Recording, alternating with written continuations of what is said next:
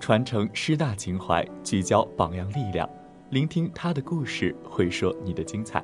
Hello，各位听众朋友们，大家好，这里是调频七十六点二兆赫，哈尔滨师范大学广播台，欢迎来到本期的师大会客厅。大家好，我是本期播音姚明顺。今天我们有请到的嘉宾是校广播电台二零一六到二零一七届台长王旭林。学姐和小耳朵们简单的介绍一下自己吧。大家好，我是来自一四级教育科学学院小学教育专业的王旭林，很高兴可以在这里又见到大家。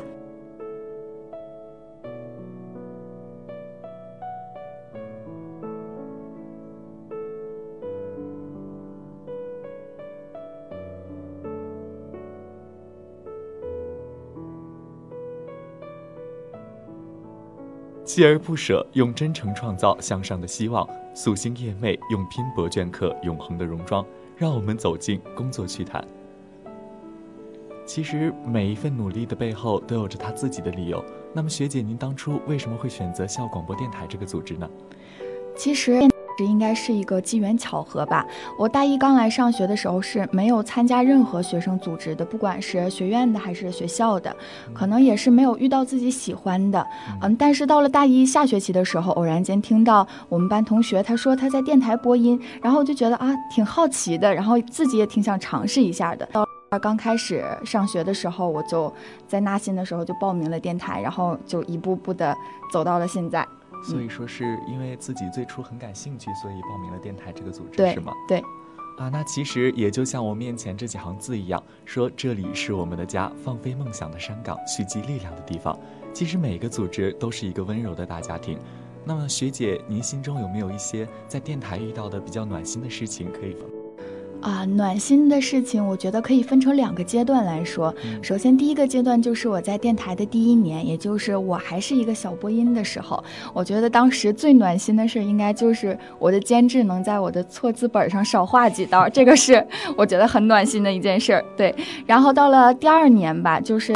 成为了电台大家长之后，我觉得我最暖心的应该就是每次举办完活动之后，大家一起听着台歌的时候，就真的每次听到都会流泪，就那种说不出来的感动。我觉得每一个电台人应该都会有我这一样的感觉。对，嗯，确实是这样。在每一次参加完活动之后，我们工作。忙碌在最后，最后大家一起站在舞台上合影，放着台歌的时候，对，真的是感觉心里很开心，对，很激动，感觉自己做出这些都值得，都比较值得。然后也像学姐第一个说的那样，确实在我第一最开始播音的时候，也感觉特别希望监制本上能少一点我的错误，对，因为怕被部长骂，对，开会部长就会很铁。对。那么在电台的工作中，肯定有温暖的事情，也会有比较困难的事情。那么学姐有没有觉得？最有意义或者说最大的一次挑战是什么？可以给我们分享一下吗？我觉得，嗯，对我来说最有意义或者是最大的一次挑战，应该就是我们那年的第二届谁。防修大赛吧，那个是我第一次举办一个活动，而且也是在我没有任何活动经验的情况下举办起来的。从最开始一遍一遍的修改策划案，然后到后期执行，真的每一步都特别艰难。不管是谈赞助啊、场地啊，还有做海报推广、联系团队、准备一些比赛道具等等等等这些。不都特别的困难，我觉得。不过好在啊，当时台委会的人一直都陪着我，忙前忙后，给了我很大支持。像那种谈赞助谈到口干舌燥，然后改海报、改视频改到半夜两三点钟，都是特别常见的事儿。所以我真的特别感谢他们那段难熬的日子都在陪着我。所以我就讲一句话，就是没有他们就没有现在的王旭林。对，嗯，确实也是我们在工作中会遇到很多很多困难的事情。但只要有这样一群志同道合的人在身边陪着你，我觉得无论再怎么困难，我也坚持得下去。对，其实随着时间是，我们电台也在一点一点的进步，也在一点一点的完善。嗯，那么在一年的工作中，在徐林姐的电台工作生活中，有没有一些令您值得欣慰的改变或者进步呢？在电台？我觉得这一年我最欣慰的，应该就是不管遇到什么困难，大家都始终凝聚。这一点是我觉得最欣慰的。然后，呃，电台的进步与改变，应该就是在我任职的那一年，节目有很多的创新，啊，像早间的《校园晨风》改成了《古道茶间》，就是也是电台第一次有了这种古风类的节目。然后还有晚间这样的一个点歌节目，可以变得跟听众的互动性。还有就是我们十大会客厅也是重新的培训改版，还有我们记者部的那个街访的视频，我觉得都特别特别好，也让我感觉到我们电台真的是每天都在进步，每一天都在成长。嗯，确实，电台每年都在进步，每年都在有它最新的模样，也能带给我们更多的精彩。也在电台的工作生活中，也一定会遇到很多令人捧腹的趣事吧。可以跟我们小耳朵们分享一下吗？捧腹的趣事，我觉得我本身就是一个很有趣儿的存在，因为因为我是辽宁人，其实我家那边是有方言的，就是跟你们平时说话可能你们听不太出来，但是我一回到家就原形毕露了。我问题就是平翘舌不分，真的就是我在播音的时候闹过特别多的笑话，就像出租车、自助餐这种词语，我都是不能快速。快速的说出来，如果说出来就很容易出问题，就会被监制记下。对，就就像刚刚我就出了问题。趣事儿，我应该就算是一个史上最不正经的台长，他们都是这么说。因为因为你们可能没有见过我们上一届的呃袁新月台长，他是那种很嗯怎么说，就是在正式的场合他是特别正式的那种人，然后在私底下他就是那种很开朗，然后也挺逗的。我好像。不分场合的就 一直都很逗，然后就像大家组织一起出去吃饭的时候啊，可能别的主席啊、领导都会说啊，大家努力啊，加油啊，在这里好好锻炼自己啊这种话，但是我就会说大家吃好喝好，都是朋友这种，所以我觉得，嗯，我本身就是一个有趣儿的存在。我觉得这样的心灵姐也很好啊，始终在前面带着微笑，带领着我们一直前进。那么学姐在电台的工作生活中，也肯定会收获到许多东西，比如说能力、经验，或者是友情、爱情，甚至是亲情之类的，可以和我们谈一下吗？与其说我在电台获得很多经历，还有嗯，不是经历，就是很多能力和经验吧，不如说我在这里找到了很多志趣相投的一些人。其实人无非最重要的三种感情，就是友情、呃爱情，还有亲情啊，应该是亲情放在第一位。觉得。电台就找到了其中两个，对我来说很重要的感情，就是友情和爱情。而且我觉得我的友情和爱情都是可以经得起时间推敲的。嗯，就像呃我们台委会的那些畅畅啊、严雪啊，还有陈宇、娇娇、佳琪、思敏、运气、远航，他们每一个人我真的都特别的爱。然后还有那啊也是，我觉得嗯我能遇到他们真的特别幸运。真的是很开心，能够在这样的一个平台遇到了这样一群可爱的人们。对。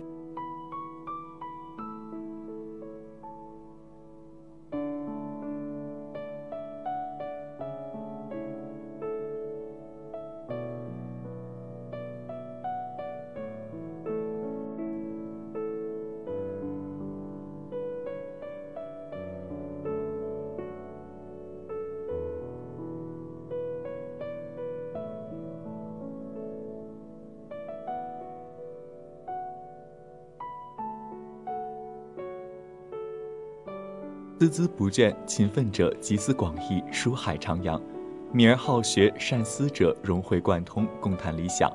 让我们走进学习杂侃。学姐，你是学什么专业的呢？我是学小学教育专业的。学教育专业肯定是一个很需要和孩子沟通的专业吧？对，成天陪着孩子玩，挺好玩的。那是不是也要去学很多东西啊？嗯，其实学的东西也蛮多的，因为我觉得小孩子他正在一个人生成长的重要学阶段，我觉得他的人格啊、品质各方面都是一个定型的阶段，所以我觉得小学老师不光是要教书，更重要的还是育人，嗯，还是要教会小孩子们如何去处理一些事情，对，如何做一个更好的人。嗯，那么学姐认为你在电台的工作和你的专业学习之间有什么关系吗？我觉得在电台的工作。嗯，应该就是能够锻炼我自己的口齿能力吧。虽然到现在还是平翘舌有点费劲，不过嗯，经过一年的锻炼也是进步了。然后我觉得，因为我是老师嘛，现在应该算是那在电台播音这种工作，我觉得可以让我以后在讲课的时候更加的自信，也可以给学生们更好的传递知识。这个是我觉得对我工作上有很大帮助的地方。嗯。能够运握的更加自如，能够把自己心里所想的就传达给每个人，，用语言来表达出来。用语言。对，学姐作为上一任电台的大家长，工作一定会是十分忙碌的。那您是怎么协调工作与学习之间的关系的呢？其实我一直没有刻意的去协调学习和工作之间。该工作的时候就好好工作，然后该学习的时候也应该撒下心来学习。比如期末考试的时候，对吧？嗯你不学习就惨了。然后还有就是，我觉得我的学院老师啊、导员他们都特别支持我的工作，所以一直没觉得有什么困难。嗯，然后但是在这里提醒大家，还是学生要以雄。工作只是你提升能力的一部分，但不是你所有生活的全部。我们的导员和老师也会给予我们最大的工作上的支持。对，都特别的帮助我，我也很感谢他们。那学姐也一定会经常因为工作的原因去找老师请假吧？大的次数还是蛮多的，但是我的老师导员真的都特别支持我，他们也很理解说，呃，作为一个台长，可能每天要兼顾的事情有很多，那他们也一直特别支持我。就是我其实每次去请假的时候，我自己也挺不好意思的，嗯，嗯，但是也没有办法，因为毕竟这个电台的事务都要由我来，所以嗯，感谢老师吧，只能这么说。确实，大学中的老师他们在我们希望我们同时能够学好学业的同时，也希望我们能够更好的成长，对去成为一个更好的自己。对，那么学姐的父母知道学姐你平时学习任务的同时，还要兼顾组织上的工作吗？嗯，这当时报名电台的时候就跟我爸我妈说了。那他们会不会担心你因为工作太重、学习太重而而不能达到两者的平衡呢？其实还好，我爸我妈都很支持我，因为他们知道我很喜欢播音啊、主持啊这一类的东西，嗯所以他们一直也特别的支持我去做这个事情。然后第二选择呃留在电台继续。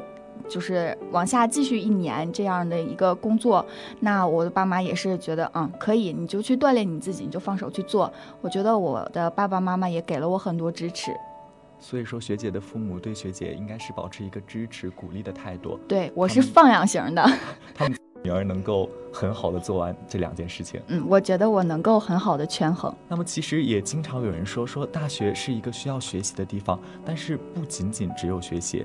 就像学姐刚刚也说了，我们要在学习的同时，也要好好去工作，一定要把两者区分开。那么从刚才那一句话的呢？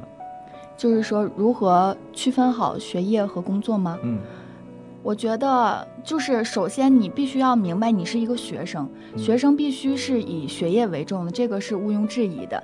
那你在工作的同时，比如说你的工作上有跟学习冲突的地方，我是觉得我是的话，我会先把我的专业知识啊那些作业什么的完成了之后，我再去专心的去做我工作上该做的事，不要因为工作而耽误了学习。嗯，但是工作你也一定要尽全力的去做好，因为你的身上有这个责任在。嗯，一定要尽自己最大的努力去完成两，对自己承担就要自己去担担任这个责任。对，不能给自己找懒惰的借口。嗯，那么我听说学姐最近也有在实习，那么学姐最近的教育实习状况如何呢？我觉得实习还是挺开心的，因为每天都跟一些呃不到十岁的小孩在一起玩，我觉得自己都变年轻了。那么学姐在教教学的同时，有没有碰到一些非常好玩有趣的事情呢？可以和我们分享一下吗？好玩有趣的事情，我觉得，嗯，就是那些小孩子他本身就是特别的。就比如说，呃，你是一个刚刚过去的实习老师，对他们来说其实应该是一个挺陌生的存在，嗯但是他们就会对你特别的热情，然后就像下课过来会抱抱你啊，然后亲亲你啊，然后对你撒撒娇，我觉得都特别特别的可爱。那学姐有没有什么特别喜欢的小孩子在班级里呢？有，我之前前几周在带一年级的时候，有一个俄罗斯的小男孩，特别的帅，而且也很可爱，对我特别喜欢他。那么学姐也一定在这段实习经历中更加了解了自己专业的特性。那么对未来有什么计划或者打算吗？觉得我未来大概率上应该会成为一名人民教师吧，呃，或者也有可能是其他的职业，因为我最近也一直在看一些招聘网站，嗯就是想多投一些简历，然后参加一些考试、面试什么的。嗯，我觉得随缘吧，就是人生应该多一点尝试，总有适合我的职位。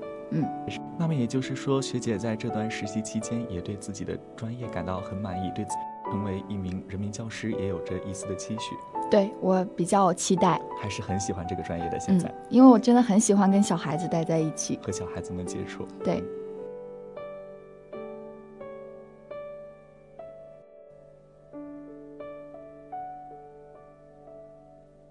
岁月悠长，在温暖的心房里漫步，享受感动与成长。时光荏苒，在流转的阳光中追逐，体味珍惜与希望。让我们一起走进百花。其实提到了情感，就不可避免的想起我们的家里人。学姐，你家是哪里的呢？我家是辽宁的。辽宁，那在这里会不会经常想家呢？其实还好吧，因为毕竟也是成年人了。然后，嗯，想家的时候也可以经常给爸爸妈妈发一些微信啊，跟他们分享一些交往，所以想家的情绪还是比较可以抚平的。嗯嗯，现在的通讯手段也很方便，能够帮助我们随时联系到家里。对。那么学姐有没有在未来工作计划打算是在家附近，还是要离家远一点呢？其实我自己本身是挺想去南方的，因为因为我觉得。算年轻吧，就是想多出去闯一闯，想去见识一下外面的世界。但是我的爸爸妈妈可能觉得我一个小女生去太远也，他们也不太放心，然后他们也比较比较牵挂我吧，所以他们挺希望我回到家辽宁那边去。那我想还是看机会吧，如果真的有一些好的机会的话，我觉得我愿意去尝试。嗯，其实确实在现在的中国南方和国外都有很多交港的地方，我们也会获得更多的。成就在那里能够习得更多的经验。对，嗯，那么学姐在有不开心或者难过的时候，家里人说吗？没有，从来都不会跟我爸爸妈妈说难过的事儿。不想让他们担心自己。对，不想让他们跟着我操心，因为本身他们工作已经挺累的了。然后我觉得我自己是一个成年人，我可以很好的去，呃，化解我自己的一些负面情绪，所以，呃，也不想把我的负面情绪传。大学的时光转瞬即逝，学姐在学校里有没有哪个朋友做过某件特别让你感觉温暖的事情？能可以和我们大家分享一下吗？我觉得我的朋友很多的。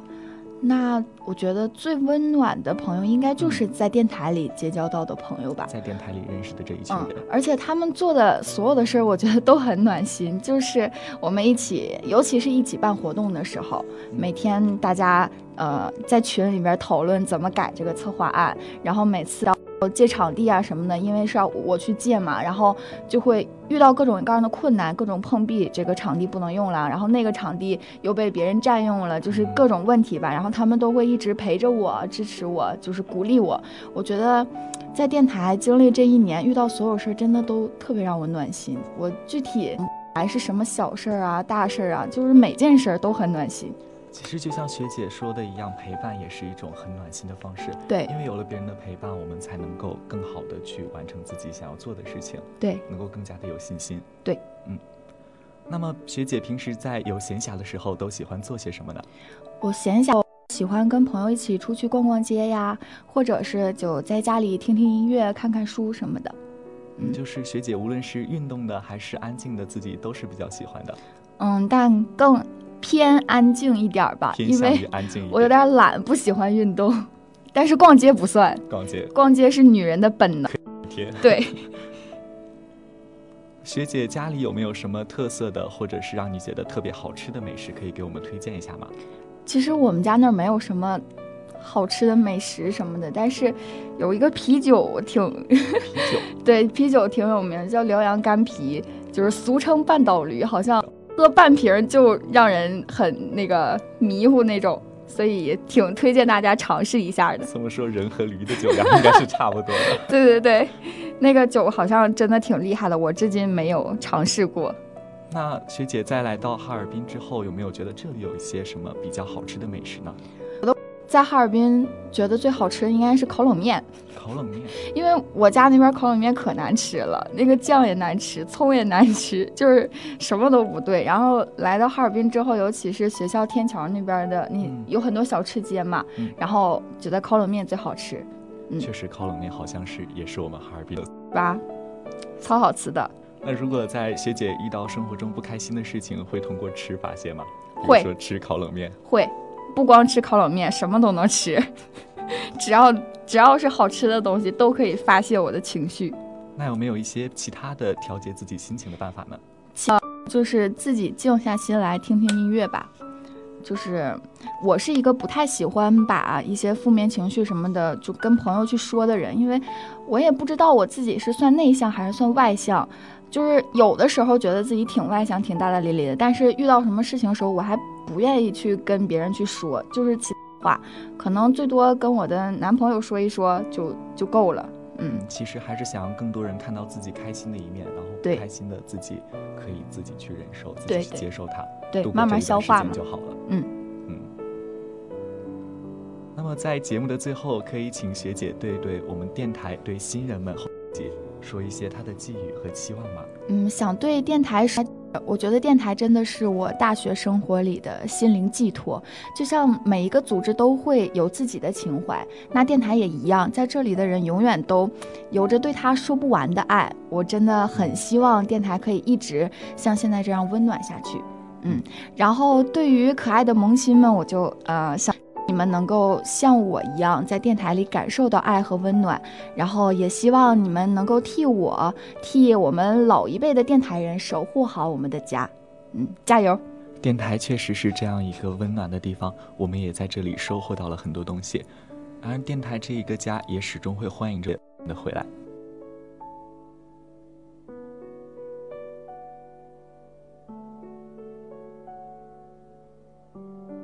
那么，学姐作为一名青年学生干部，对于我们的十九大召开有什么感想吗？我觉得十九大的召开应该是给了我们青年人更大的鼓舞。就像习总书记之前一直在强调啊，青年一代有理想、有担当，国家就有前途。民族，所以我觉得我们。青年人应该自觉，呃，肩负起中华民族伟大复兴的历史使命，然后也能承担起立德树人的根本任务，不辜负习大大对青年的期望吧。嗯，我们在平时生活中也一定要记住自己身后有这样一个强大的国家。对。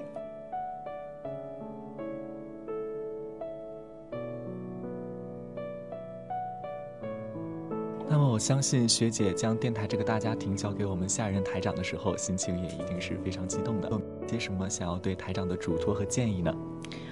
对我们的董台啊，我觉得呃文辉我一直都挺放心的，因为他很稳重，也很有责任心，把电台交到他手里，我也很放心。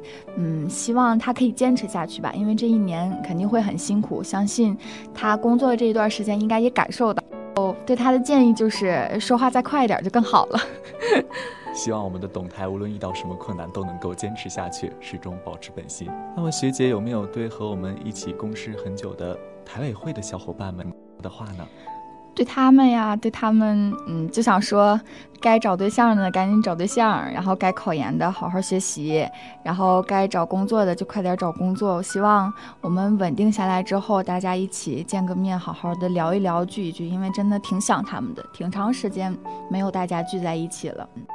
嗯，这一份友谊，相信一定可以地久天长，一直到最后都不会断掉。对，也希望大家能够越来越好。嗯。刚才也说到，学姐在电台也收获到了爱情。那么，学姐在爱情的路上，有没有遇到一些比较开心的事情，或者比较感动的事情？跟？开心的事情挺多的，感动的事情没有什么特别感动的事情，因为他每天就是要怼我，就像就是我去实习了嘛，然后。本身不在学校待着，但是他还要在学校，所以我们大概就只能一两周才见一次。然后他去送我实习的车上坐着，就是那种拿着大包小裹的，还有被什么的，就挺伤感的。我觉得，因为马上就要离别了。然后他在车上唱《今天是个好日子》，我就觉得，哎呀，交了个假男朋友系列。但但我觉得学长一定是因为学姐今天终于第一次开始面对了自己的工作，能有。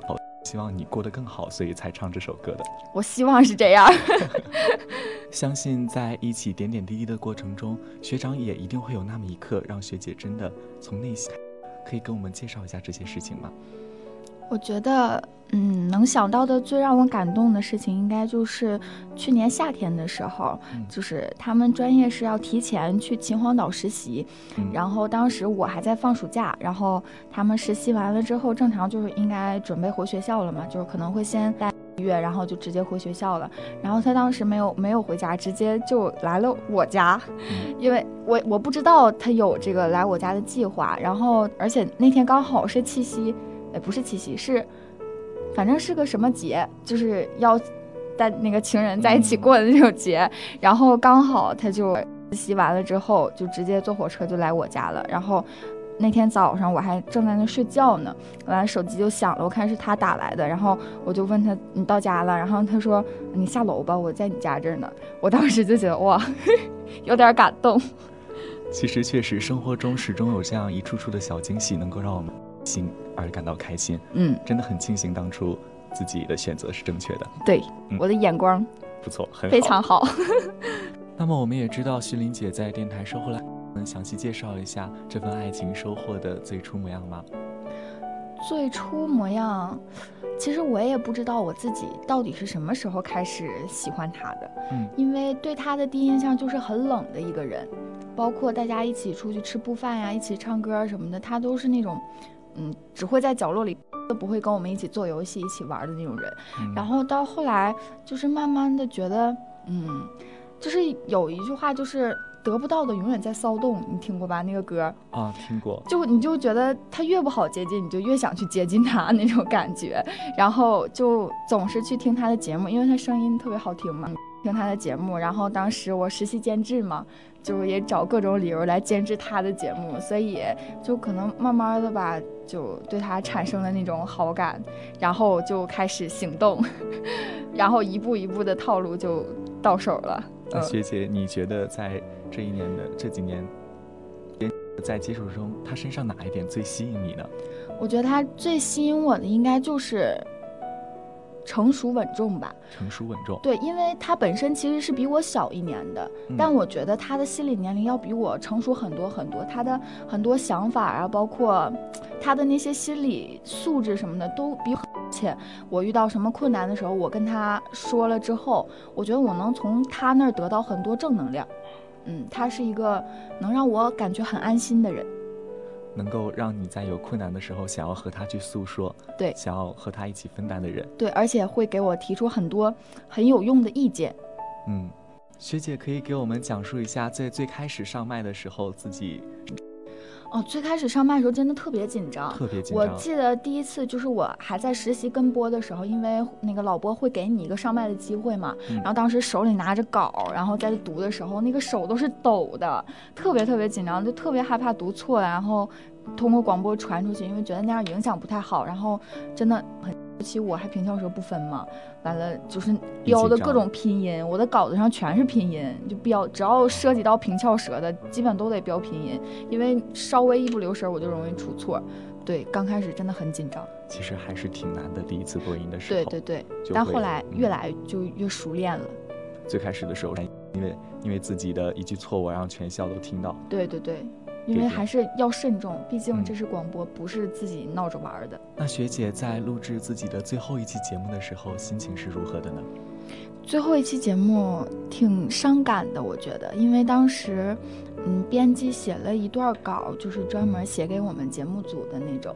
然后我当时跟我搭档在读的时候，也泪花的，因为你读的时候，你就会回想自己这一年。你播了那么多期节目，然后就真的到了最后一期，然后以后你可能跟这个麦就没有什么关系的时候，嗯，当时真的挺伤感的。然后，嗯，结尾了之后就觉得，啊，真的结束了这种感觉。呃，这样一个地方，我们一直在这里守护了它一年。对，我们也希望这个节目能够在后来更好的传承下去。对，希望它能够越办越好。对对对，不过好在有很多优秀的接班人。嗯，我觉得还是挺欣慰的，还会让我们感到些许欣慰。对，